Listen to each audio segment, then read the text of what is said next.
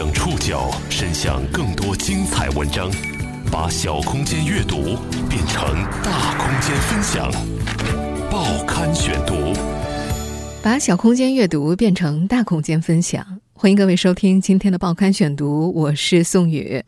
今天为大家选读的文章综合了《中国青年报》《新京报》《虎嗅网》《三联生活周刊》的内容，将和大家一起了解一位不久前刚刚去世的老人的故事。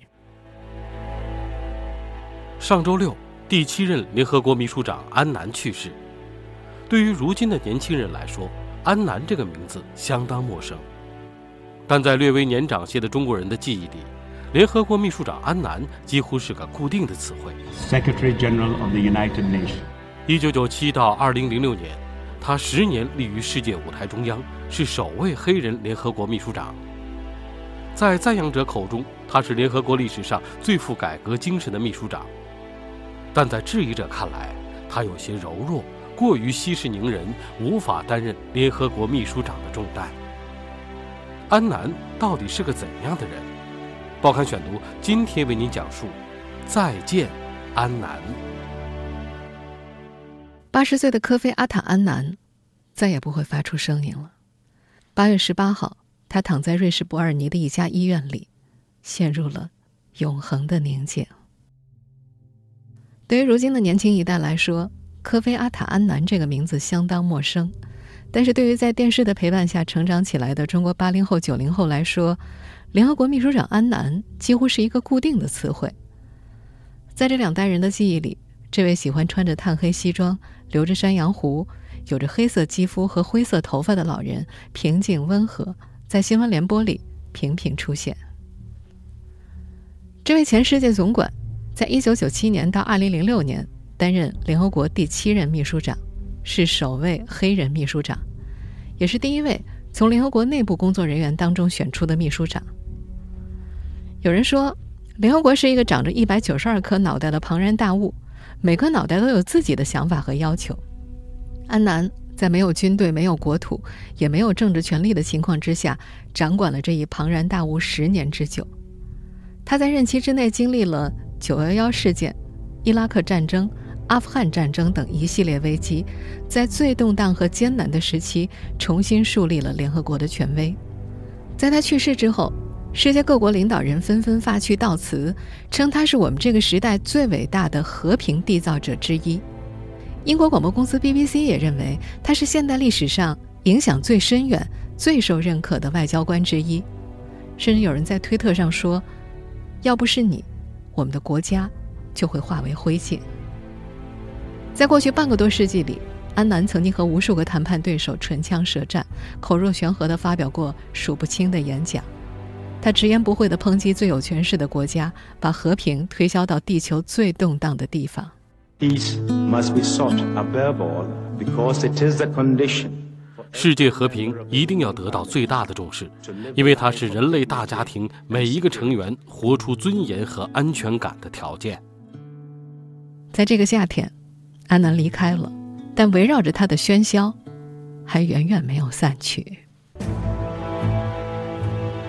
十年立于世界舞台中央，安南收获的有赞赏，也有争议。这位黑人世界管家，第一位从联合国工作人员中成长起来的秘书长。到底是个怎样的人？让我们回到他的出生地去一探究竟。报刊选读继续播出。再见，安南。This is the house where the Secretary General was born。我们这会儿听到的这个片段出自 BBC 的一段纪录片，镜头里展示的是安南的家乡加纳。一九三八年四月八号，安南出生在非洲加纳库马西一个富裕显赫的家庭。那是一个星期五，因此他被取名叫做科菲，意思就是生于星期五。安南的叔叔说：“哎，科菲，Yeah，he was a very good boy。科菲啊，他和别的孩子不一样，他的注意力永远都在他的书上，因为他总是对自己说，将来要当世界总统。He always told himself that he will one day be the president of the world。他的外祖父、祖父、叔父都曾经是部落酋长。他的父亲担任省长，也是世袭的部落首领。年幼的时候，安南便常听父亲和友人在家中讨论政治形势，同时也接受着部落道德规范的熏陶。他在加纳最古老、最负盛名的精英寄宿中学和世界一流大学接受过良好的教育，精通法语、英语和好几种非洲语言。在安南看来，宽容和耐心是非洲文化的重要组成部分。按照传统，人们面对问题的方式就是走到一棵树下，日复一日的闲聊，直到找到解决问题的方案。在多年之后，安南唯一能够回忆起来少年时期的叛逆行为，就是在寄宿学校就抗议食物质量而绝食。有一次，理发店公开拒绝为黑鬼服务，他也只是淡淡的回了一句：“我不是黑鬼，我是非洲人。”有分析人士形容他，在部落社会中养成了非部落的秉性，在一个极端动荡的时代成长为政治中的中庸主义者，在一个选边站的年代。成长为妥协调停派。这位前联合国秘书长的职业起点可以追溯到1961年。那一年拿到经济学学士学位的安南并没有回到加纳，而是拿着卡内基奖学金来到了瑞士日内瓦的日内瓦国际高级研究学院攻读国际事务研究生课程。随后，硕士毕业的他在位于日内瓦的世界卫生组织总部担任行政和预算官员。也正是在这一年，安南进入联合国工作，级别为 P- 杠一，国际行政职务当中最低的级别。此后，他先后在联合国非经济委员会、联合国总部、联合国日内瓦办事处、联合国难民署和世界卫生组织等部门工作。一九七四年中东十月战争之后，他担任开罗的联合国紧急部队民事长官。二十世纪八十年代初，安南调回联合国总部。先后担任人事和财政部门的领导工作。一九八六年升任联合国助理秘书长，负责人事厅的工作。一九九零年海湾战争爆发，安南被委派到前南斯拉夫，负责遣返九百名联合国工作人员，谈判释放西方人质和协助解决滞留在海湾地区的五十万亚洲人的问题。一九九一年，他又以联合国首席财务官员的身份来到战后的伊拉克，率领联合国小组同伊拉克进行了石油换食品计划的谈判。在多次的维和工作当中，安南证明了自身的工作能力，但争议声同样有之。有人指责联合国表现出来的无力，但是安南曾在一个记者会上表示：“维和总是比战争便宜。”实际上，在冷战时期。联合国这个政府间组织在大国的夹缝中几乎没有什么存在感。那时，低调、傲慢而神秘的国际官员是令人羡慕的清闲职位，工作自由舒适，可以拿一份体面的薪水和外交护照。权高位重者时常将其作为政治交易的筹码。然而，长期的短视和懈怠酿出了苦果。一九九四年四月，惨绝人寰的卢旺达种族大屠杀举世震惊，联合国的不作为备受谴责。而安南当时担任联合国副秘书长和维和行动负责人，他当时向几十个国家施压，要求派遣军队，却没有得到回应，这成了他几十年职业生涯当中为数不多的污点之一。后来他在回忆录当中写道：“S.G. Secretary General 代表的不是秘书长。”而是 scapegoat，替罪羊。这段痛苦的记忆深刻的改变了安南的世界观。他不止一次的为自己辩解过，最终，还是在卢旺达大屠杀纪念馆的无数个头骨面前承认，在那个邪恶的时刻，全世界辜负了卢旺达，全世界都必须为这次失败深深忏悔。到了一九九六年十二月，联合国秘书长竞选陷入了僵局。安南在美国的支持之下被扶上了宝座。I, Kofi Annan, I, Kofi Annan, solemnly swear, solemnly swear. 我们现在听到的这段录音出自1996年12月17号安南的就职典礼。As Secretary General of the United Nations, as Secretary General of the United Nations. 但是，在当选仅仅几分钟之后，安南就明确表态，发誓绝不会成为美国的傀儡。正式上任后第一个月，他亲自访问华盛顿，向克林顿讨债，敦促美国尽早补交拖欠的十三亿美元会费，借此向世人证明自己不是美国手中的一颗棋子，任其随意摆布。Sometimes people ask me, Mr. Secretary General, do you have power? 在任十年，安南被称为世界的总统，但他不断强调自己没有实际的政治权利，没有可管辖的领土和可调遣的军队，不能制定或执行法律，在联合国大会或安理会上也没有投票权。很多时候，他只能依靠自己出色的口才和坦率的发言风格。报刊选读继续播出。再见，安南。The world that I'm working to create is a world that should be of interest to all of us. 我们这会儿听到的是今年四月八号过八十大寿的安南接受英国广播公司采访的录音，这也是他最后一次面对媒体发声。听过安南声音的人对他低沉沙哑的嗓音印象深刻，那像是。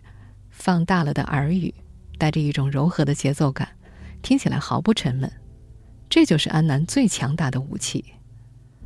虽然在任期之内，安南的名字前面被人们冠以了“世界首席外交官”“世界最差管理者”“世界总统”“世界沙皇”等各种定语，但是他不断强调自己没有任何实际的政治权利，没有可以管辖的领土和可调遣的军队，不能制定或执行法律。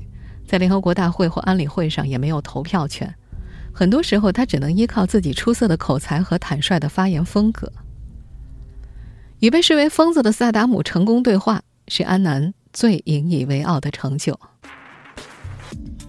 二零零二年，美伊战争一触即发，时任联合国秘书长安南飞行十六个小时去往巴格达，坐上了萨达姆派来的汽车。出发之前，他让工作人员准备了两份新闻通告。一份宣告成功，一份宣布失败。但要是无功而返的话，他和联合国都将名声扫地。目的地在底格里斯河畔的一处宫殿里，到处都是荷枪实弹的守卫。身着军装的士兵用长矛搭起一座拱门，让安南从下面穿过。穿着深蓝色双排扣西装、打着同色领带的伊拉克独裁者准备好了橙汁，在对面等候着。两人的对话陷入僵局时。安南从衣袋里拿出了一盒雪茄，那是古巴前最高领导人卡斯特罗送给他的哈瓦那雪茄。他拿出两根，朝萨达姆递过去：“你抽烟吗？”萨达姆看了好一会儿，说：“我只同我信任的人一块抽。”安南一笑：“我也是。你信任我吗？”他后来在自述当中回忆，萨达姆当时不知道是否该对他表示信任。他想了一会儿，伸手接过去说。我从来不和联合国的人一起抽烟，你是个例外。即便对于多年辗转颠沛于战乱区的安南来说，这也算得上是一段惊心动魄的经历。他在回来之后告诉英国《每日电讯报》，那是他的噩梦。这场危险而艰难的博弈几乎令他精疲力竭。三个小时的秘密会谈之后，安南以胜利者的姿态走出了宫殿。手里拿着一份签好的协议，还带出了萨达姆一句令他终身难忘的评价：“我知道你是个勇敢的人。”虽然这次斡旋的成果只保持了六个月，但安南得到了国际社会的大力赞扬。有人评价他：“雪茄的青烟代替了炸弹的硝烟。”更多时候，在任期之内的安南并不出声，只是深思熟虑的倾听，扮演着冷静的调解人。有人说，他口中几乎最尖刻的言辞是：“哦，天哪！”他手下的工作人员还说，即便是在美国前国务卿阿尔布莱特提出过分的要求的时候，安南只是下巴上的肌肉有一丝颤动。秘书处的执行助理伊丽莎白·林登麦耶是唯一一个见过安南彻底失去冷静的联合国工作人员。林登麦耶记得，那次他的整个身体和眼睛都充满了愤怒，像狮子一样低吼。把林德麦耶吓得僵坐在椅子上不敢动弹。还有一次，有人目睹他的眼睛因为恼怒而眯了起来。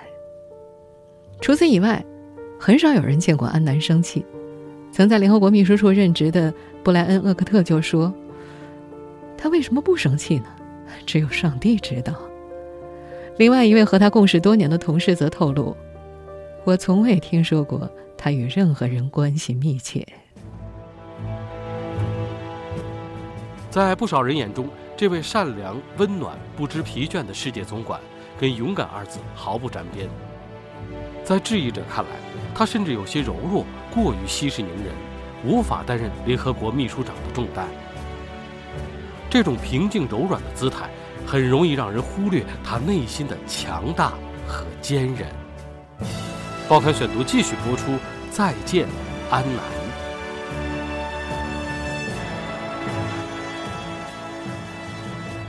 安南曾经说过：“我说话比较轻柔，所以很多人会忽视我其实是一个坚强坚定的人。”他不相信一个人靠拍桌子或者大喊大叫就能够表现出坚强。安南治下的联合国致力于通过外交干预。减轻人类痛苦，消除贫困，抵抗艾滋病，降低儿童死亡率，改善孕产妇健康，减少全球不平等，前所未有的关注改善每个人的生活条件。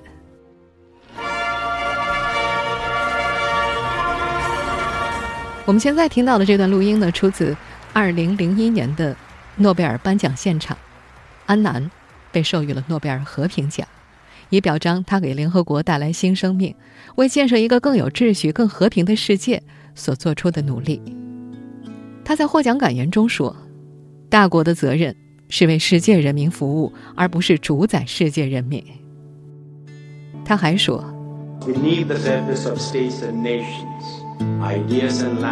在地位与民族的水面之下，思想和语言是每个人类个体的命运所需要的。”回应他们的需求，像是联合国在未来世界中的使命。安南担任秘书长的十年，也是联合国角色发生根本转变、声誉空前提升的十年。正如联合国现任秘书长安东尼尔·古特雷斯所说，在某种程度上，科菲·安南就是联合国。但是，安南的职业生涯当中也有很多遗憾，最大的遗憾。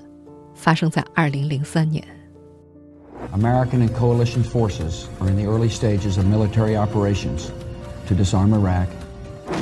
这年三月，美国不顾联合国反对，发动伊拉克战争。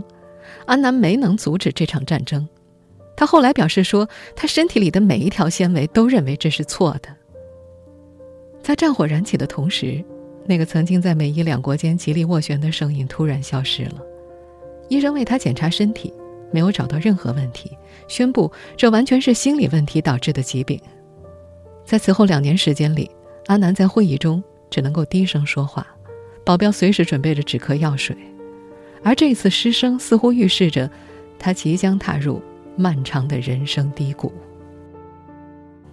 同年三月，二十二名联合国官员在巴格达遭遇人肉炸弹袭击丧生。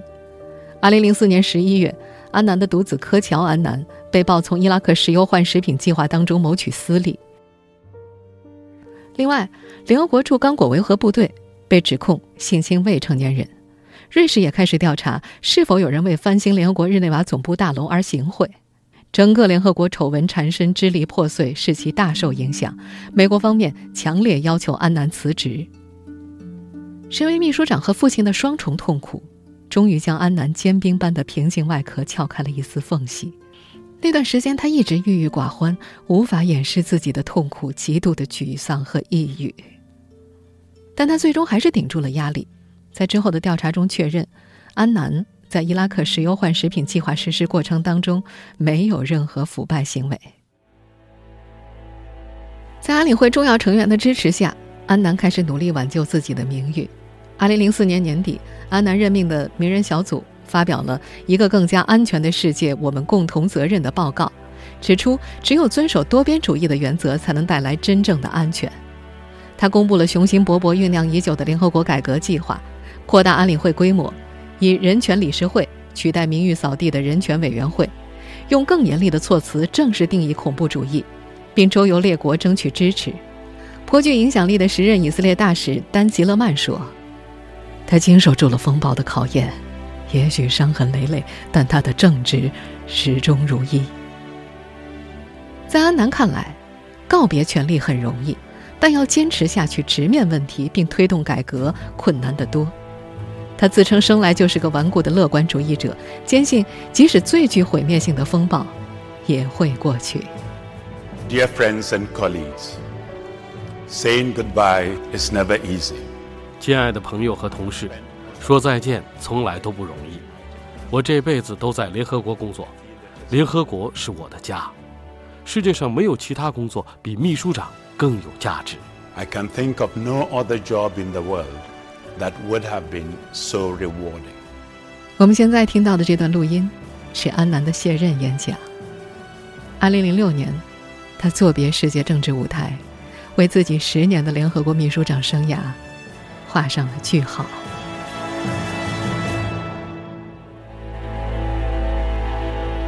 卸任后，年近古稀的安南也从未完全脱离过联合国的轨道，他继续忙碌地穿梭在全世界最危险的地方，留下自己的声音。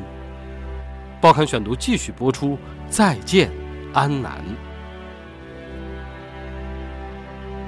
二零零七年，非营利组织科菲安南基金会成立，旨在促进全球可持续发展、和平和安全。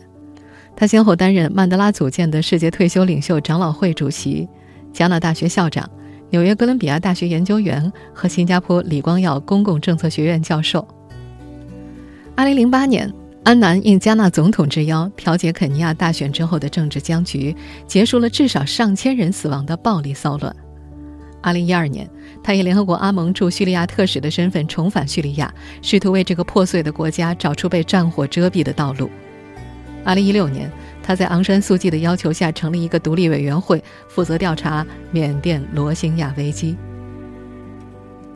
安南和中国的缘分也颇深，在过去这些年里。他曾经七次到访中国，最后一次访问是在2015年11月，他出席了在浙江宁波举行的2015中国中小企业全球发展论坛，就“一带一路”中可持续经济发展的重要性等问题进行了讨论。同年四月，他曾经访问北大，发表了题为“构建更加和谐的世界秩序”的主题演讲，并称中国将会在世界秩序的重建中发挥重要作用。这个呐喊了半个多世纪的声音，已经渐渐老去了，但他从来没有停止过对美好世界的追求。直到去世之前一个月，他还忙着在津巴布韦首都哈拉雷参加论坛，呼吁民众用手中的选票为国家投出一个更好的未来。他依然不知疲倦地发出声音，呼吁世界需要更强大、更负责任的领导人。他们要有冷静的头脑、清醒的判断，而不是在电视或者推特上威胁要发起战争。他仍然怀着激起的期望，试图向最好的结果努力。安南曾经自比古希腊神话中不断推着石头的西西弗斯。传说西西弗斯得罪了众神，被罚将一块石头从山谷推向山崖。每次巨石被推到山顶，又滚落山下。西西弗斯需要顽强的重新开始。安南说：“虽然有些石头从我们手中脱落并滚下山坡，但我们还是把一些大石头推到了高山的顶峰。当我们不必再用肩膀抵住那些顽石时，我想，我会怀念那座山。”当然，由于总是和宏大的议题联系紧密，人们同样容易忘记私底下的安南个性很幽默，也很风趣。他自己曾经调侃，被路人认作是好莱坞的黑人影星摩根·弗里曼。他退休之后去意大利度假，被一群将他错认成摩根·弗里曼的粉丝团团围住。为了不让他们失望，安南签下了科菲·弗里曼的名字。另外，安南和时尚界也渊源颇深。他曾被美国著名男性杂志《绅士》评选为全世界最会穿衣服的男性之一，理由是穿着讲究。简单的搭配方式，不追求流行风尚，却独具风格，不但高雅大方，还给人一股存在感和力量。二零一八年八月十八号，八十岁的科菲阿塔安南离开了这个世界。关于这位前世界总管，有着太多被值得铭记和怀念的故事。但是眼下，这位自比为古希腊神话中不断推着石头的西西弗斯的老人，需要休息了。让我们道一声再见，愿安息。